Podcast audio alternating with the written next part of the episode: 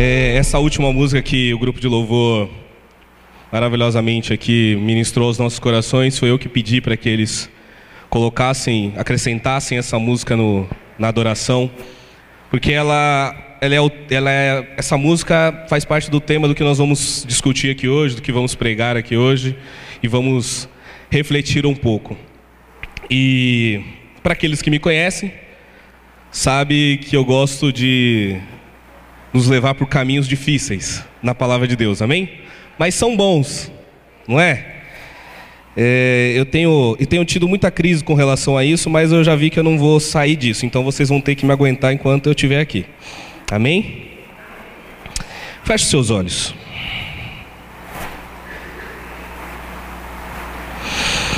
Senhor Jesus, eu te agradeço por essa oportunidade que nós temos de ministrar a palavra, de glorificar o teu nome, de adorar o Senhor. Mas ao mesmo tempo também, Senhor, a, a, o teu espírito acusa a minha mente muitas vezes. O teu espírito me pega por vários caminhos.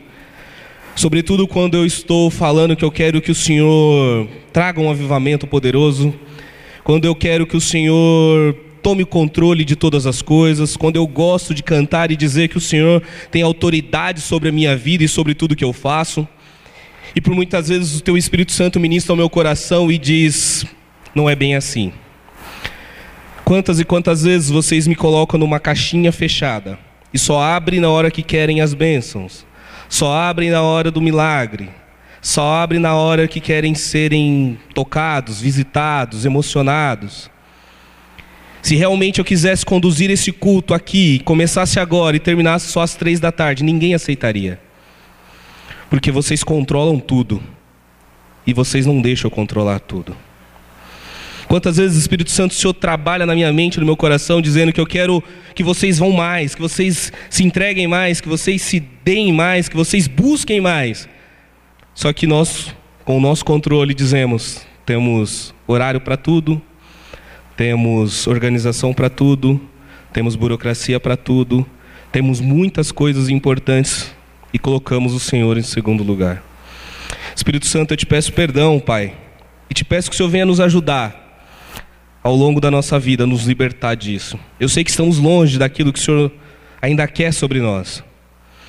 E eu te peço que, com o exemplo dessa, dessa mulher que nós vamos estudar aqui hoje, possamos aprender como quebrar o vaso, como se doar totalmente, como romper com as estruturas e com as barreiras ao nosso redor.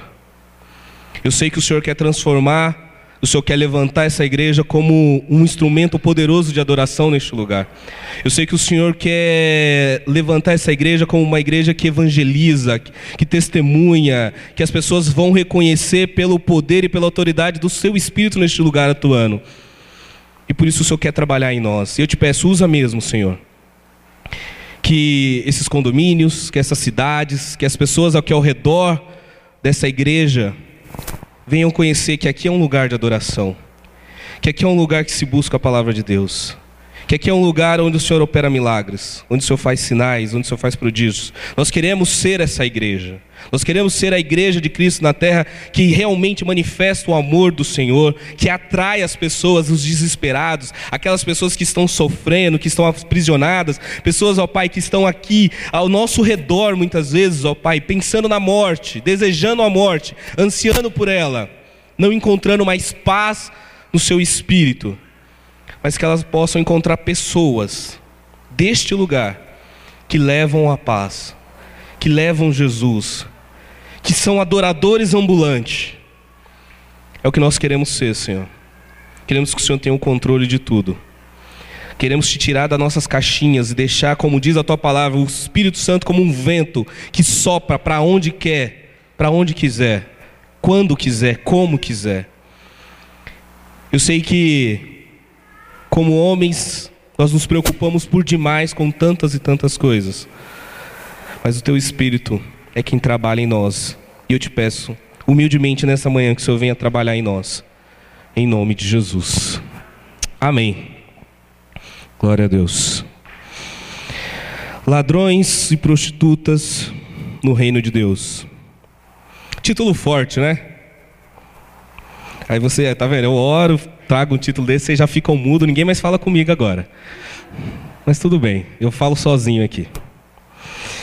Eu fico imaginando que a gente sempre tem um erro de entender e de achar que adoração, adoração a Deus, é música.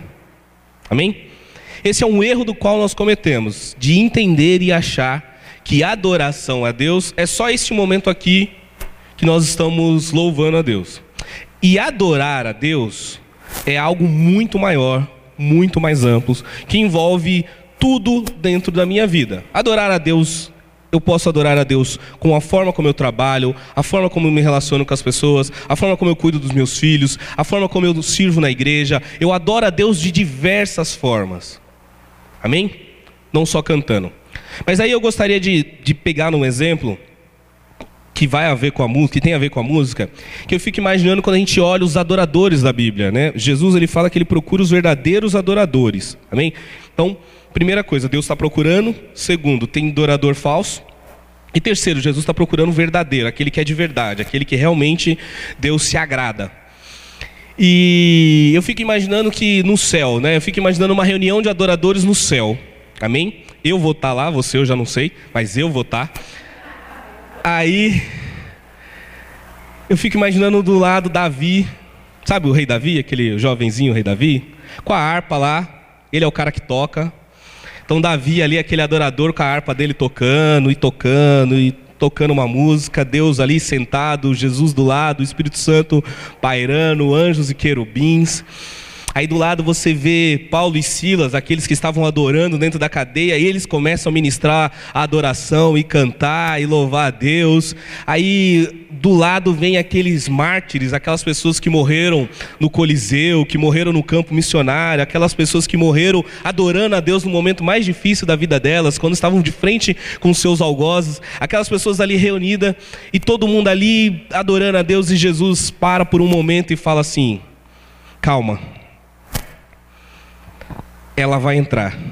E quando ela entrar, vai mudar o ambiente. O que, eu estou querendo dizer?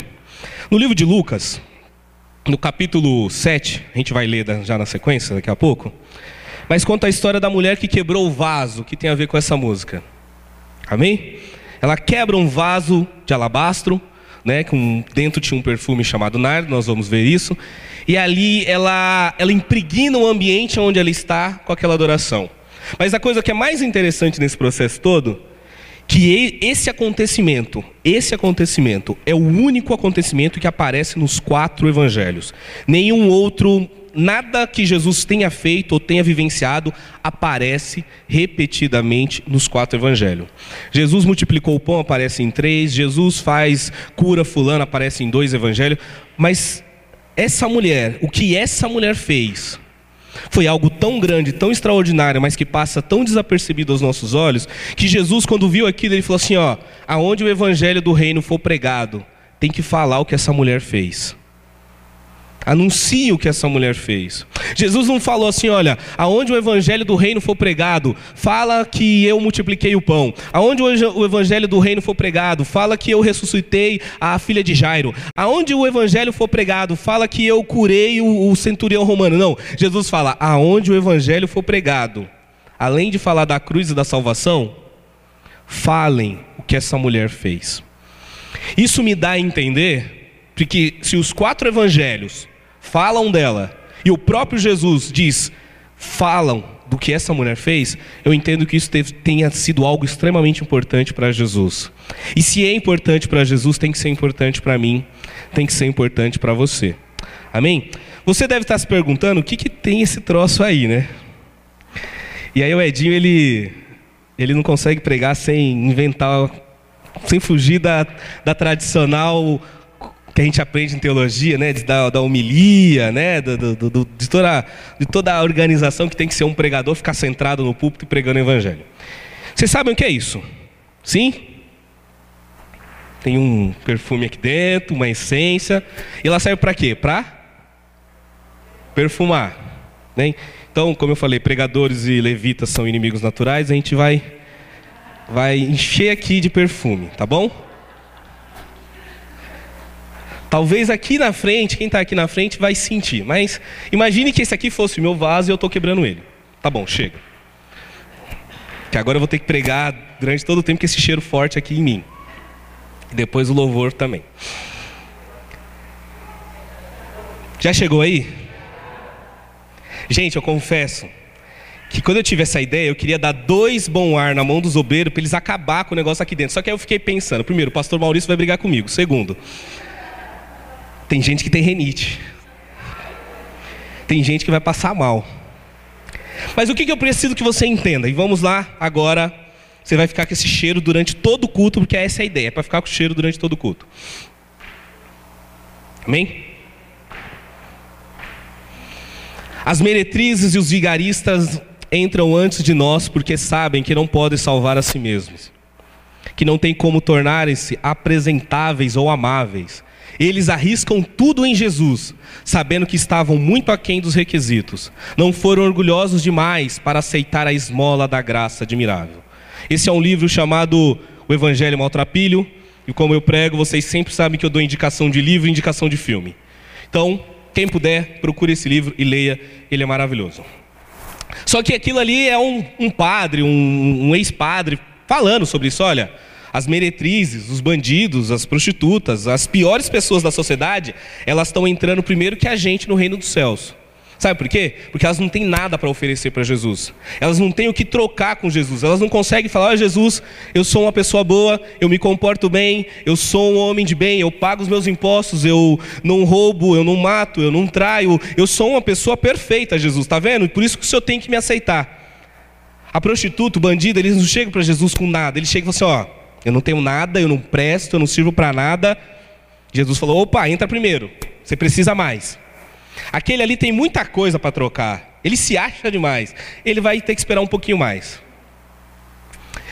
O, o, o Breno fala isso, né? Mas aí eu fiquei, não, se eu falar só isso, alguém vai ficar com raiva de mim falar, Edinho, não concordo. Aí eu falo, vamos ver o que Jesus fala. Digo-lhes a verdade: os publicanos, ou seja, aquele judeu que trai o próprio povo, cobrando um valor indevido de imposto para além e rouba dos seus, dos seus irmãos, Jesus está dizendo: os publicanos e as prostitutas então estão entrando antes de vocês no reino de Deus. Amém? O correto no dia de hoje, na nossa igreja brasileira, no mundo, seria dizer: os pastores entram primeiro, eu entro segundo, que eu sou presbítero, vocês entram depois de mim ainda. Amém? Não é assim correto? Não é a lógica humana? o pastores entra primeiro, depois o presbítero, depois os diáconos. É, não, os diáconos, vou, vou dar uma moral para os diáconos. Os diáconos depois, amém. Aí depois, como ver, o louvor vai, vou deixar o louvor entrar. E a gente vai colocando os ministérios, aí no final entra você.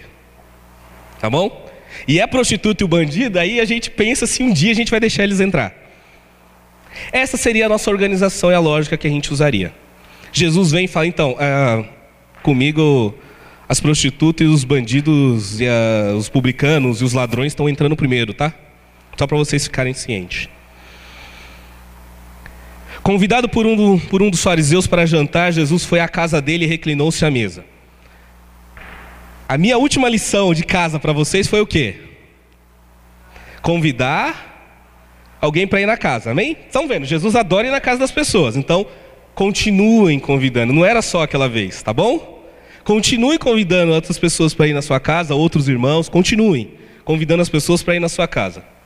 Ao saber que Jesus estava comendo na casa do fariseu, certa mulher daquela cidade, uma pecadora, trouxe um frasco de alabastro com perfume e se colocou atrás de Jesus aos seus pés. Chorando, começou a molhar os pés com as suas lágrimas. Depois os enxugou com seus cabelos, beijou-os e ungiu com um perfume. Ao ver isso, o fariseu que havia convidado disse a si mesmo: Se este homem fosse profeta, saberia quem nele está tocando e que tipo de mulher ela é, uma pecadora. Respondeu-lhe Jesus: Simão, tenho algo a lhe dizer. Diga, mestre, disse ele. Dois homens deviam a certo credor, um lhe devia quinhentos denários e o outro cinquenta. Nenhum dos dois tinha o que lhe pagar. Por isso perdoou a dívida a ambos. Qual deles o amará mais? Simão respondeu: Suponho que aquele a quem foi perdoada a dívida maior. Você julgou bem, disse Jesus. Em seguida virou-se para a mulher e disse a Simão: Vê esta mulher? Entrei na sua casa, mas você não me deu água para lavar os pés. Ela, porém, morou, molhou os meus pés com as suas lágrimas e o enxugou com seus cabelos. Você não me saudou com um beijo, mas esta mulher, desde que entrei aqui, não parou de me beijar os pés. Você não ungiu a minha cabeça com óleo, mas ela derramou perfume aos meus pés. Portanto, eu lhes digo: os muitos pecados dela lhe foram perdoados, pelo que ela amou muito. Mas aquele a quem pouco foi perdoado, pouco ama. Então Jesus disse a ela: Seus pecados estão perdoados. Os outros convidados começaram a perguntar: Quem é este que até, até perdoa pecados? Jesus disse à mulher: Sua fé a salvou, vá em paz. Amém? Temos três figuras importantes nessa, nesse enredo: a pecadora, o fariseu e Jesus. E vamos começar pelo fariseu. Convidado por um dos fariseus para jantar, Jesus foi à casa dele e reclinou-se à mesa. Para que você não sabe o que é um fariseu, fariseu é uma pessoa extremamente religiosa. Uma pessoa de, de uma alta ele era, ele, na sociedade judaica daquela época havia várias facções, dentre elas os saduceus e os fariseus. Os fariseus eram aqueles que se sentiam, se julgavam os mais zelosos, aqueles que tinham a palavra, decoravam tudo, sabiam de tudo, estavam no templo, faziam sacrifícios. Os, os, os fariseus eram aquelas pessoas religiosas, sabe? O beato, aquela pessoa religiosa mesmo. Esse era o fariseu. E esse fariseu fala: Jesus, vem na minha casa comer, vem, vamos lá comigo na minha casa. E quando Jesus entra na casa desse fariseu, entra uma mulher na sequência. E ali, em laranja, a pecadora. A gente. Essa é a imagem. Jesus, ali, de branco, com um manto vermelho, uma mulher aos seus pés, atrás de Jesus, chorando derramando lágrimas aos pés de Jesus, enquanto existe o sacerdote, que é aquele ali que está com um lenço preto na cabeça, indignado com Jesus, com alguma coisa. Ali do lado é um vaso de alabastro, daqui a pouco eu explico melhor o que, que, é, que, que é isso. Mas essa foi a cena. Ao saber que Jesus estava comendo na casa do fariseu, certa mulher daquela cidade, uma pecadora, trouxe um frasco de alabastro de perfume e quebrou aos pés de Jesus. Esse fariseu, ele ele tem alguns atos, algumas atitudes que é meio complexa nessa história toda que a gente lê. A primeira coisa que faz, ele leva Jesus na casa dele, amém? Ele leva Jesus na casa dele, só que ele não trata Jesus com a mesma honra que essa mulher tratou. Ele simplesmente falou assim: você é o mestre, você é o, a pessoa famosa que está todo mundo dizendo, você é o Jesus que está na moda agora, você é esse Jesus que todo mundo prega, todo mundo fala. Eu quero que o Senhor venha na minha casa. Eu quero ver quem você é. E Jesus vai, entra uma pecadora, ali faz tudo isso, e de repente ele olha para o lado, e aí ele faz uma coisa que é bem típica do fariseu.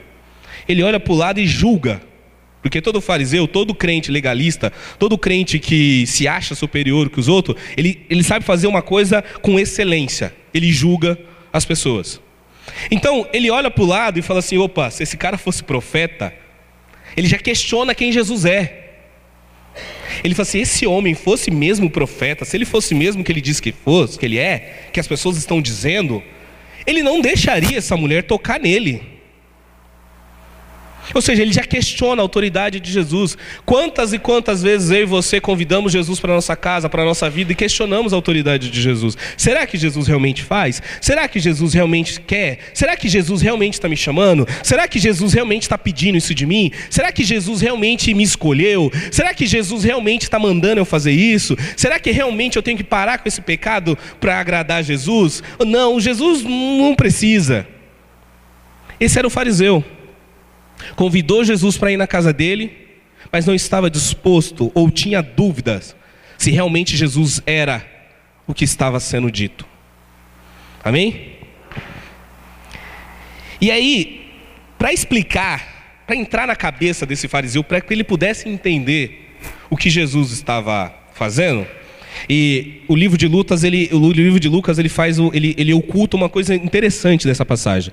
No livro de Mateus e Marcos e João, eles deixam bem claro que esse vaso de alabastro que ela derramou custava 300 denários. Amém? Um denário é um dia de trabalho. Ou seja, aquele vaso custava 300 dias de trabalho. Praticamente um ano de trabalho se você tirar os sábados que o judeu não podia trabalhar. Certo? Ou seja, um ano de trabalho foi quebrado. Aí Jesus vira para aquele fariseu, porque outra coisa que o fariseu tem, que o religioso tem, que está muito associado ao julgar, é a ganância. Amém? Quanto mais religioso, menos o coração doador a pessoa tem. Pode reparar. Conversa com uma pessoa que é extremamente religiosa, fala de dízimo para ela. Ela vai arrumar uma desculpa. Fala de dar uma oferta. Fala de investir em algum lugar no reino de Deus. Fala de doar algo para o reino de Deus. Não, não, não dá. Nunca dá. Nunca pode. Ele julga e ele é ganancioso. E olha que interessante, para explicar para ele, para fazer ele entender, para desenhar para ele, Jesus fala assim: "O fariseu, eu vou te explicar uma coisa. Havia dois homens, e os dois deviam uma quantia. E aí ele usa a mesma medida, denário. Um devia 50 denários e o outro devia 500. Quando a gente lê isso correndo, a gente fica com a nossa, as nossas características monetárias na cabeça. 50 reais, 500 reais. Você olha assim, de boa. Só que não. 50 denários, quase dois meses de trabalho. Você vai trabalhar para mim dois meses. 500 denários, quase dois anos de trabalho. E em dois anos muita coisa acontece. Meus filhos estão com dois anos e dez meses. Já parece uma eternidade. Tanto de coisas que nós já vivemos com eles. Amém? Em dois anos, se fizer dieta e treinar, eu emagreço muito. Uma evolução de um atleta em dois anos, ele consegue sair de um estágio muito. Em dois anos, tem gente que casa, separa e casa de novo. É, mas é. Em dois anos. Em dois anos, você monta uma empresa e fale ela. Não é? Dois anos é muita coisa. Jesus olha para aquele ganancioso e fala assim: Você só entende por dinheiro, você só sabe coisas palpáveis que estão. Eu quero mostrar para você: é dois anos de trabalho ou dois meses de trabalho? Ele olhou, opa, peraí. Quem é que recebeu mais amor aqui? Foi o cara que ficou dois anos perdoado? É óbvio, não tem nem comparação, não tem nem discussão com isso. Aí Jesus falou: Então, a prostituta é essa pessoa que está devendo dois anos para mim. Você só deve 50 porque você acha que não deve. E é por isso que ela amou mais. Esse é o fariseu. Ele não consegue enxergar o que está diante dos seus olhos, a situação que está se desenrolando na frente dos seus olhos. E aí Jesus precisa trabalhar com ele nessas etapas. O fariseu, além de ser religioso, legalista, julgador, ganancioso, ele gosta de viver de aparência. Amém? Então eu acredito muito que quando ele leva Jesus na casa dele, é um sinal para mostrar para a sociedade: olha, o mestre está na minha casa. O mestre veio comer na minha casa. Está comigo.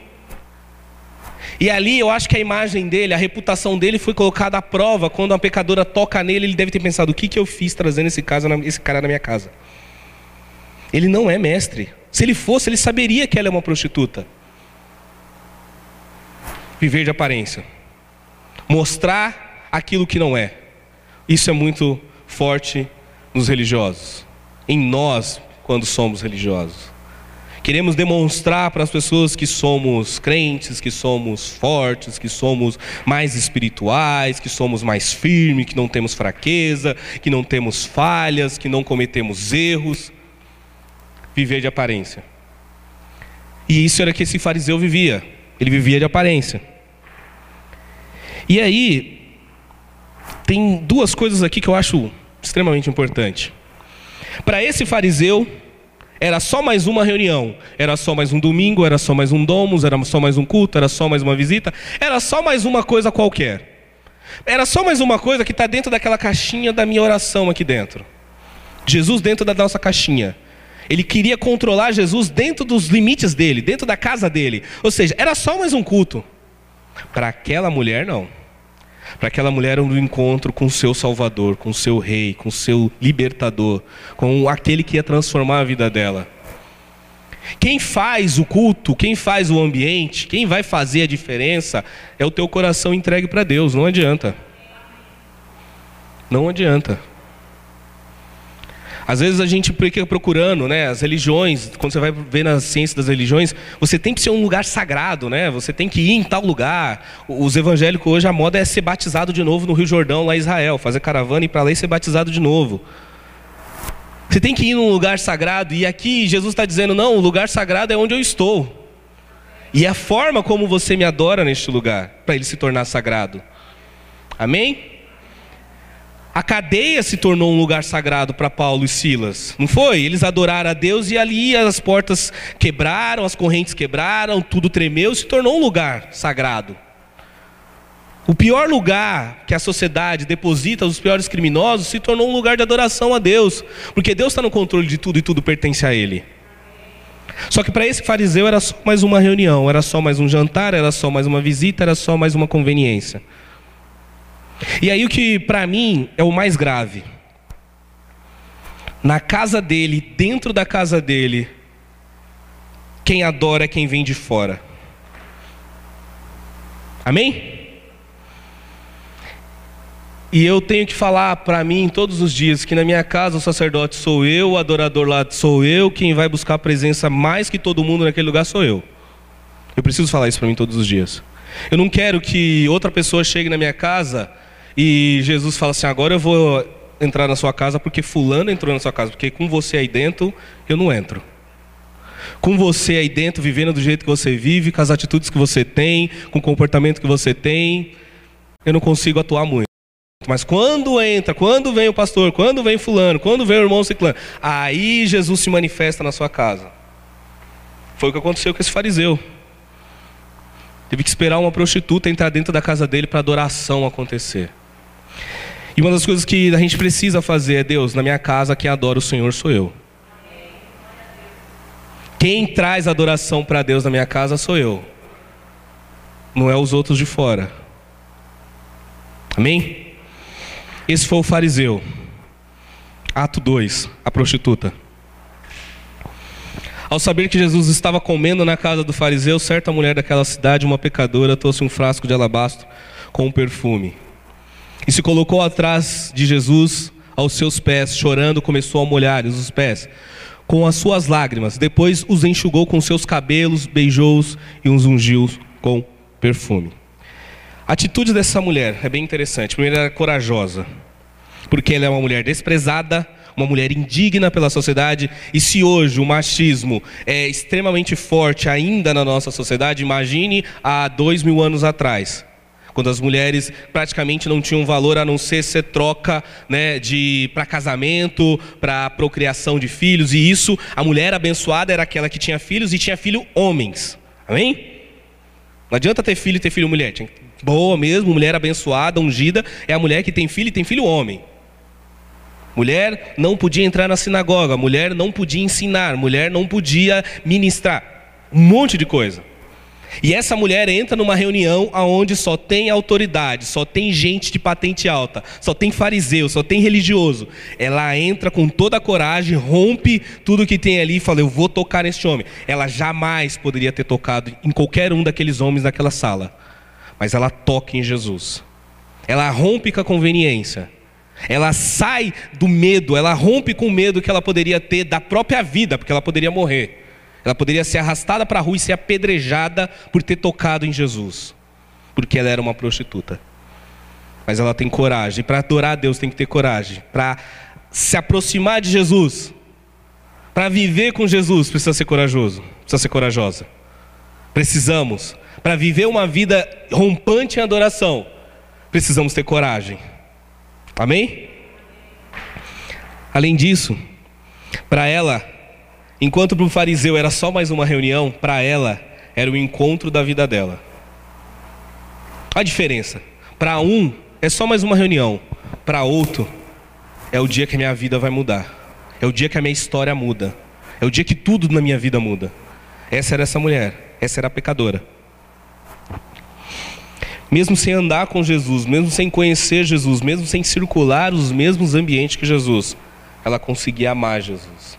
Talvez, assim como eu e você, a gente se sinta tão pecador, tão falho, tão fraco, fala, Jesus não me ama, Deus não me aceita, Deus não me quer, eu não sou digno de me aproximar de Jesus, de estar próximo a Ele, eu, não, sou um pecador, eu só faço coisa errada, eu não sirvo para nada, eu não consigo nem sequer é, experimentar o que essas pessoas da igreja fazem, eu não consigo viver como eles vivem, eu não consigo agir como eles agem, eu não consigo ser como eles são.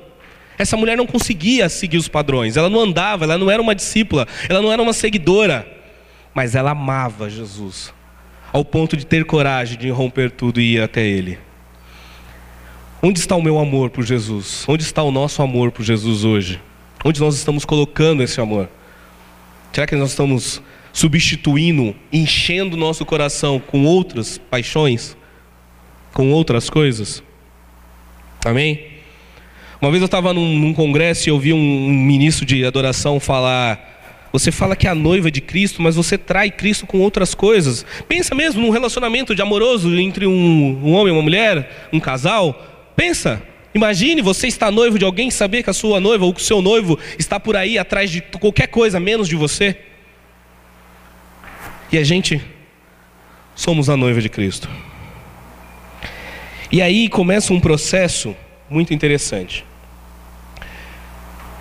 Tem um livro que eu não devia ter colocado aí, que chama Caçadores de Deus. A primeira vez que eu li esse livro, chamado, de um autor chamado Tim, Tim, Tim Tanner, esse mesmo. Caçadores de Deus. E a primeira vez que eu li esse livro, eu fiquei impactado com uma coisa. Ele faz uma descrição deste encontro dessa mulher. Amém? E ele fala duas coisas. Existem dois tipos de pessoas, dois tipos de crentes, dois tipos de religiosos. Existe aquele que sabe aonde Deus passou, que ele sabe onde estão os rastros, as pegadas de Deus. Ó, oh, Deus passou aqui, Deus passou aqui tal dia, Deus fez isso. Deus... Ele sabe dizer tudo que Deus fez, sabe contar todas as histórias, contar as histórias dos testemunhos de outras pessoas. Ele fala tudo que os outros viveram. E tem um grupo de pessoa que está onde Deus está. E essa pessoa fala o que Deus está fazendo agora, nesse exato momento. E aí ele fala: que tipo de adorador você quer ser? Aquele que só conta o que Deus fez? Ou aquele que conta o que Deus está fazendo. E aí, para ser esse tipo de adorador, existe um processo de humilhação. E como diz a palavra de Deus, humilhai-vos debaixo da potente mão de Deus e ele vos exaltará. Essa mulher, quando ela faz esse processo de chegar aos pés de Jesus, ali, quando ela chega aos pés de Jesus, você tem que entender que isso é um, é um, é um ato muito bonito, quanto não complexo. Sabe por quê? Naquela época não tinha asfalto, certo? As pessoas não tinha tênis, não tinha cor, como é hoje, bota. No mínimo, o sapato da época era uma sandália. Sabe essa sandalinha rasteirinha de Jesus? Que a gente fala? Aberta, de couro. As ruas eram de terras. E os meios de locomoções naquela época não era carro. Era o quê? Cabra, jumento, cavalo, boi. E a gente que mora na cidade, talvez quem é do interior, sabe melhor que isso. Mas o que, que eles fazem quando eles vão andando pelo meio do caminho? Né? Eles já vão fazendo ali na rua mesmo, número 2. E vai ficando. Agora imagine você andar numa rua de terra, com excremento, com fezes de animais, com todo tipo de sujeira que você imaginar, tudo aquilo pegando no seu pé. Já viu criança brincando na terra? Meus filhos ontem estavam brincando no parque aí, você olha para o pé, você fala, agora eu entendo quando minha mãe me ameaçava de morte por causa do meu pé, que estava sujo. Sabe, essa ameaça de morte, vai limpar esse pé, não sobe na cama com esse pé sujo. Imagine Jesus chegando com o pé sujo, amém. É, foi, não é heresia dessa vez, tá? Não estou provocando. Mas imagine Jesus chegando com o pé sujo naquela reunião. De tudo isso que eu estou falando. Era uma tradição daquela época, quando um visitante chegava à sua casa, o empregado o pior empregado, o empregado mais vil, assim, aquele empregado que não tem valor nenhum, o, o último da escala de empregados. Ele tinha vir com uma bacia de água, com uma toalha e lavar os pés do visitante para ele entrar dentro da casa. O fariseu já nem ofereceu isso para Jesus, ou seja, nem honrou Jesus, certo?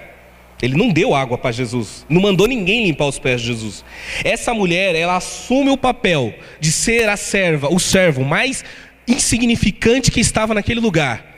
Só que ela não usa lágrimas, ela não usa toalha. Ela usa as próprias lágrimas para lavar os pés sujos de Jesus e secar com os próprios cabelos. É uma entrega, uma doação, um quebrantamento, um quebrar o vaso que é surreal. Ela simplesmente ela falou assim: Jesus, eu não vou tocar na sua cabeça, eu não vou tocar na sua mão, eu não vou te abraçar, eu não vou te beijar. Para mim, o, o, máximo que eu posso chegar no Senhor é nos seus pés. Então é aqui que eu vou tocar e eu vou te dar tudo que eu tenho. Tem um filme de terrorismo chamado uh, Paradise Now. E ele fala de conflitos entre palestinos e israelenses. E é 24 horas antes de um atentado terrorista de homem-bombas.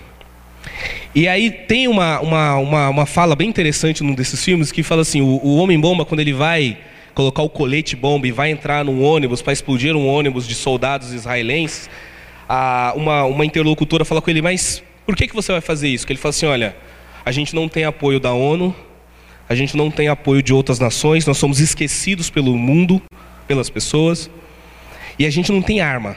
Eu não consigo lutar de igual para igual com Israel. A única coisa que eu tenho é o meu corpo. É tudo que me resta. E é tudo que eu vou usar contra eles. Eu fico pensando que essa mulher, ela não tinha mais nada para oferecer a não ser o seu corpo, a sua vida.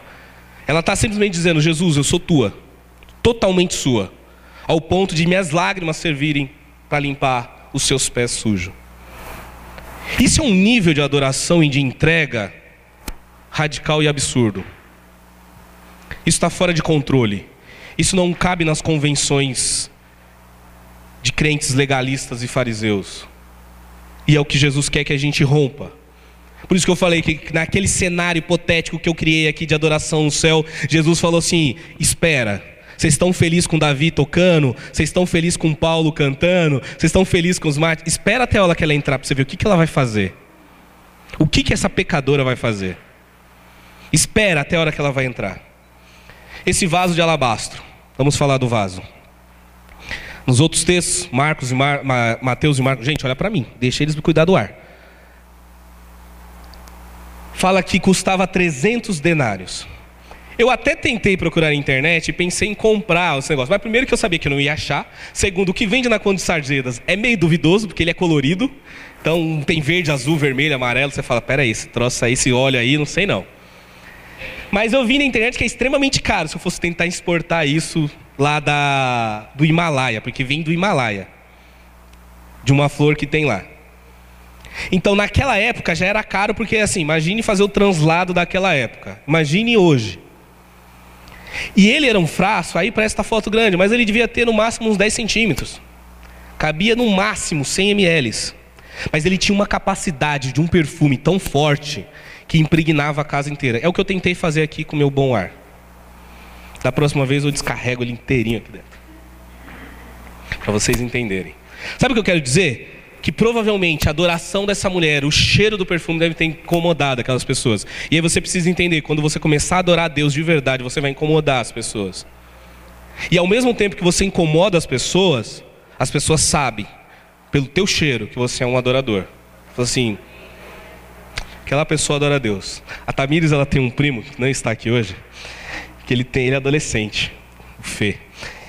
E na época que eu estava morando lá na casa da, da, Tamir, da mãe da Tamires, quando ele passava o perfume para ir para a escola, na casa de baixo eu sentia o cheiro da casa de cima. É o Felipe. Ou seja, pelo cheiro você já sabe quem é. Você já sabe quem é a pessoa. O meu pai era assim. Meu pai a gente sabia que ele estava chegando pelo cheiro dele. Ó, oh, tá vindo. O perfume dele chega na frente. A sua adoração, já pensou nisso? Antes de você entrar no lugar, você já mudou o ambiente porque você é um adorador? A presença de Deus ela te acompanha de tal forma, a presença de Deus está com você de uma forma tão poderosa, que ela chega antes de você e quando você sai ela continua. Eu e a Tamires a gente tem decidido que toda pessoa que foi em casa a gente tenta orar por ela. Essa semana foi duas corretoras lá tentar vender plano de saúde pra gente, e aí conversa, vê tal, que não sei o quê. Sei que saiu de lá chorando. Amém? Saíram chorando. Mas ouviram a palavra e receberam a oração nossa. Porque é isso, minha casa tem que servir a Deus. Jesus tem que estar na minha casa, a presença de Deus tem que estar lá e tem que abençoar a vida das pessoas. É todo dia que eu consigo? É claro que não. Tem dia que eu quero ficar no Netflix assistindo filme sério o dia inteiro, é difícil, mas essa mulher falou: Não, peraí, eu não vou ser que nem esse fariseu, vou entregar tudo que eu tenho e vou me romper naquele lugar. Esse pequeno vaso, eu fico imaginando por que, que ele tem que ser quebrado. Porque se você tentar tampar, a essência dele sai. Então ele tem que ser selado. E toda vez que você for abrir ele, ele, é, ele tem que ser aberto para ser usado uma única vez. Então tem que ser uma ocasião extremamente importante para se usar o vaso de alabastro. Dentro dele tem um perfume chamado nardo. E aí, essa mulher, eu fiquei pensando, mas por que, que ela não foi derramando aos pouquinhos, né? E aí Jesus me disse no meu coração, se ela for derramando aos pouquinhos, com certeza ia se levantar alguém e falar, para, não precisa. Para de encher o saco, para de falar para a gente orar, para de falar para ler a Bíblia, para de falar para buscar Deus, para de mandar eu abrir minha casa para servir o Deus, para de mandar eu ter que vir para a igreja todo mundo. Para, não precisa, só um pouquinho. Tá bom, já dá para sentir o cheiro. Não precisa desse cheiro que toma conta de tudo. Põe só um pouquinho. Só que para essa mulher é tudo ou nada. Então tem que quebrar, porque quebrar não tem como colocar de volta, não tem como nem como usar o frasco de volta. Quebrou, acabou. Entregou tudo para Jesus. Foi de vez. Por isso que ela quebrou o vaso. Porque não tinha como volta. Imagina ela tentando pôr, alguém fala, sai daqui, pecadora, tira ela daqui. Ela, mas eu não consegui derramar tudo ainda. Foi impedida. Ela chegou e quebrou. Falou assim, porque agora é, uma, é a única chance que eu tenho para estar com Jesus é agora. Amém? Já considerou isso? Que essa é a única chance que você tem para estar com Jesus? Esses dias eu estava pensando, né? Eu tenho 34 anos, em fevereiro faço 35.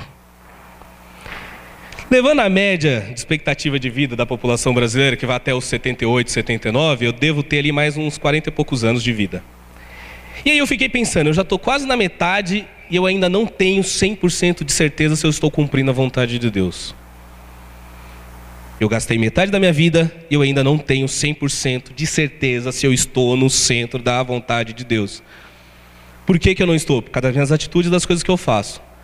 E isso me leva a lembrar: você só tem agora mais 40 anos para se conectar àquilo que Deus quer, porque o seu tempo continua passando.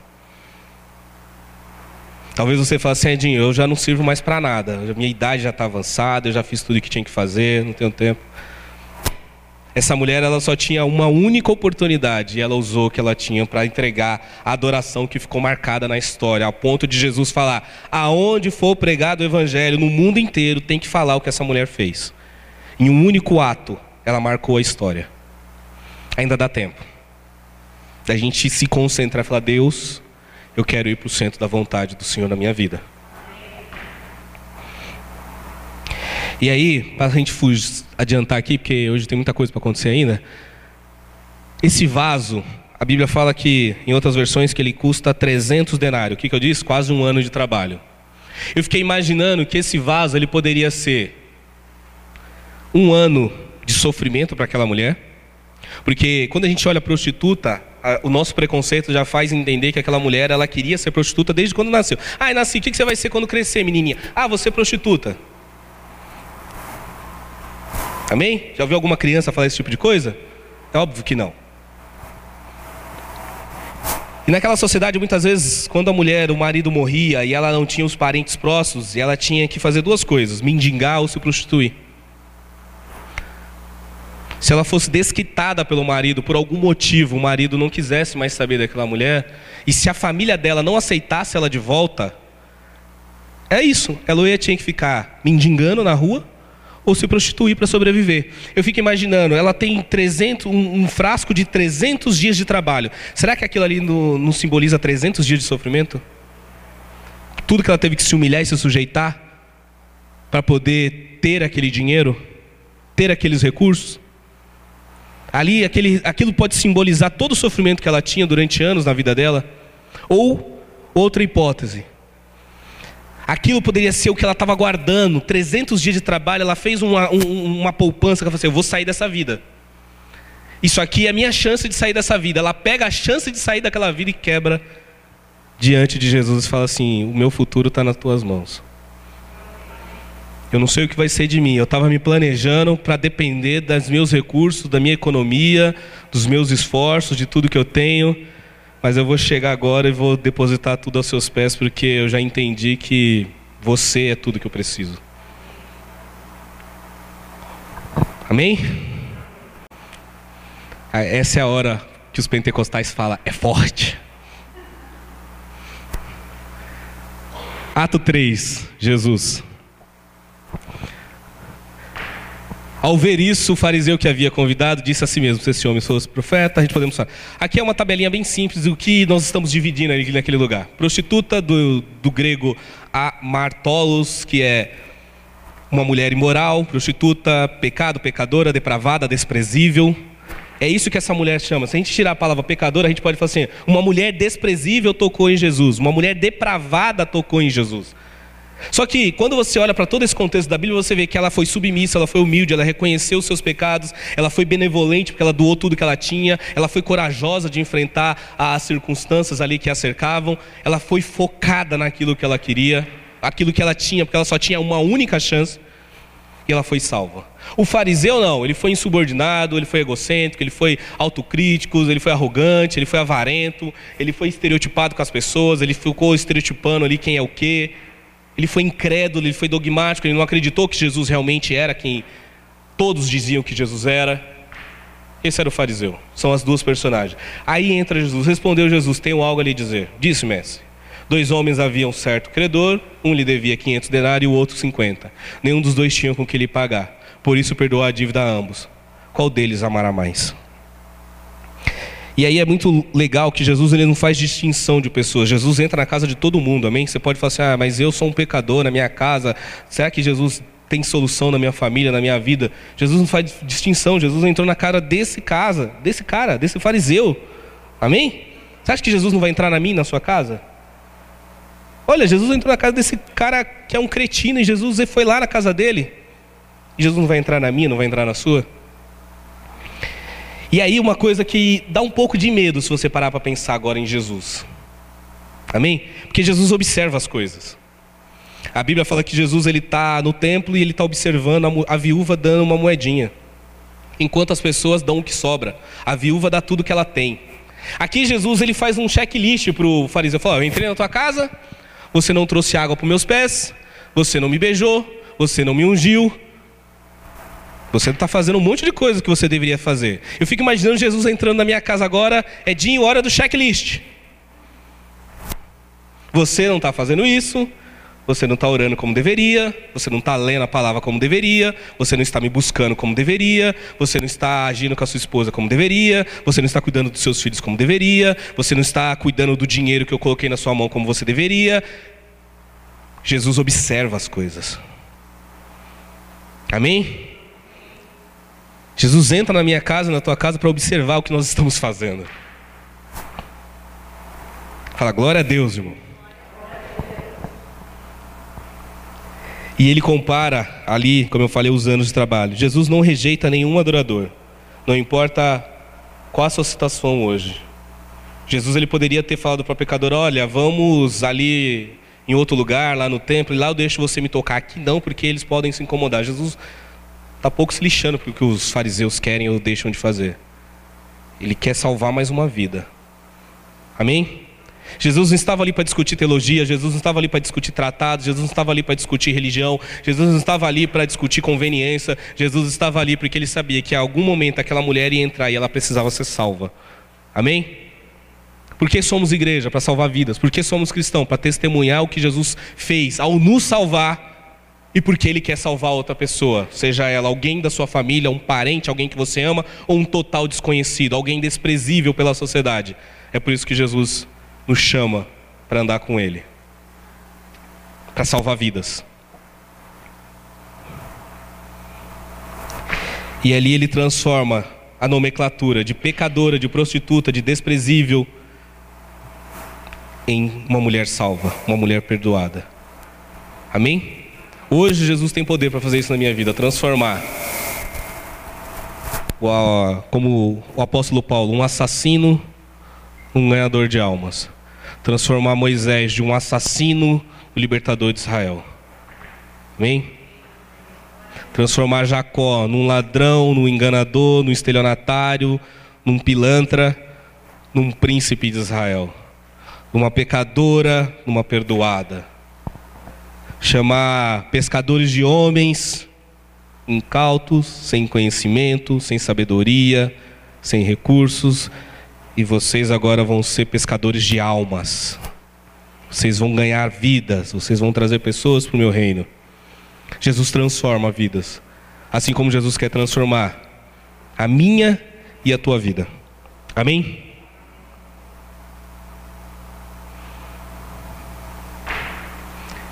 Simão respondeu: Suponho que aquele a quem foi perdoado maior a dívida. Você julgou bem, disse Jesus. E aqui eu quero encerrar essa parte da pregação, indicar um filme que eu tenho falado bastante dele ultimamente, que me impactou bem esse filme, que é Paulo, apóstolo de Cristo. Assistam, procurem. Muito bom. E tem uma frase, um diálogo no final que eu gostei muito, que é quando Lucas ele teve que ver os seus irmãos, os, os cristãos, entrando no Coliseu para serem mortos pelos leões, pelo fogo, ser crucificado, toda aquela destruição que acontecia naquela época, você vai estudar qualquer coisa sobre os mártires cristãos, você vai ver como era terrível a vida daqueles que criam em Jesus. E Lucas, ele viu tudo aquilo e ele fala assim: Eu ouvi a torcida da multidão na arena romana. Eu não vou esquecer o rosto daqueles deles enquanto eu viver. Ele ouviu a gritaria, ele ouviu a zombaria, ele viu a alegria. Imagina um estádio de futebol lotado, quando entra os cristãos, eles começam a gritar como se tivesse feito um gol, ganhado um campeonato, dizer agora eles vão morrer. Agora o leão vai destruir eles. Paulo, humildemente na cena do filme, eu acho isso tão lindo, ele vira e fala assim: "Então, mas no céu hoje, trombetas e barulhos de festa foram muito maior quando eles entraram no céu. E isso tem um peso, um peso que muda a forma como eu e você encaramos o Evangelho. E eu estava conversando essa semana, Paulo, ele é um negócio tão louco, porque a vontade de Deus é um negócio bizarro. Se você for olhar a vida de Paulo, ele não sai da vontade de Deus, mas quando, toda vez que ele vai em direção à vontade de Deus, ele é preso, ele é morto, ele sofre naufrágio. A vida do cara é uma tragédia. Mas sabe por que para ele não faz diferença o que ele sofre? Porque ele já viu o céu. Ele sabe para onde ele vai. O meu problema e o seu é que a gente não vê o céu, a gente não vê Jesus e a gente fica preocupado com muito nessa vida e morre de medo de sofrer nessa vida. Amém? Qualquer dia eu prego sobre sofrimento, se vocês quiserem. Eu nunca preguei sobre sofrimento, vocês sabem disso. Mas qualquer dia a gente prega. Mas eu. É isso, assim, sabe? Uma enorme celebração foi feita hoje. E Paulo afirma: uma enorme celebração. Amém? Tem gente que vive fora desse plano. Essa mulher vivia fora desse plano. Ela, ela, ela sabia quem Jesus era. Ela falou: Meu, não dá. Jesus vive fora deste plano. Essa é uma cena, um desenho. Enquanto ele se reunia com as suas famílias para serem atacados ou serem crucificados e colocarem fogo neles para todo mundo gritar e celebrar. Ladrões e prostituta no reino de Deus entram primeiro. Ah, Edinho, então eu tenho que ser o mais desprezível, o mais pecador possível para Deus me amar? Claro que não. Não é isso que nós estamos falando. Mas eu não posso ser um fariseu. Eu tenho que ter atitudes dessa mulher. Adorar a Deus como essa mulher, buscar a Deus como essa mulher, mas eu não posso agir como um fariseu. Essa tem que ser minha luta diariamente.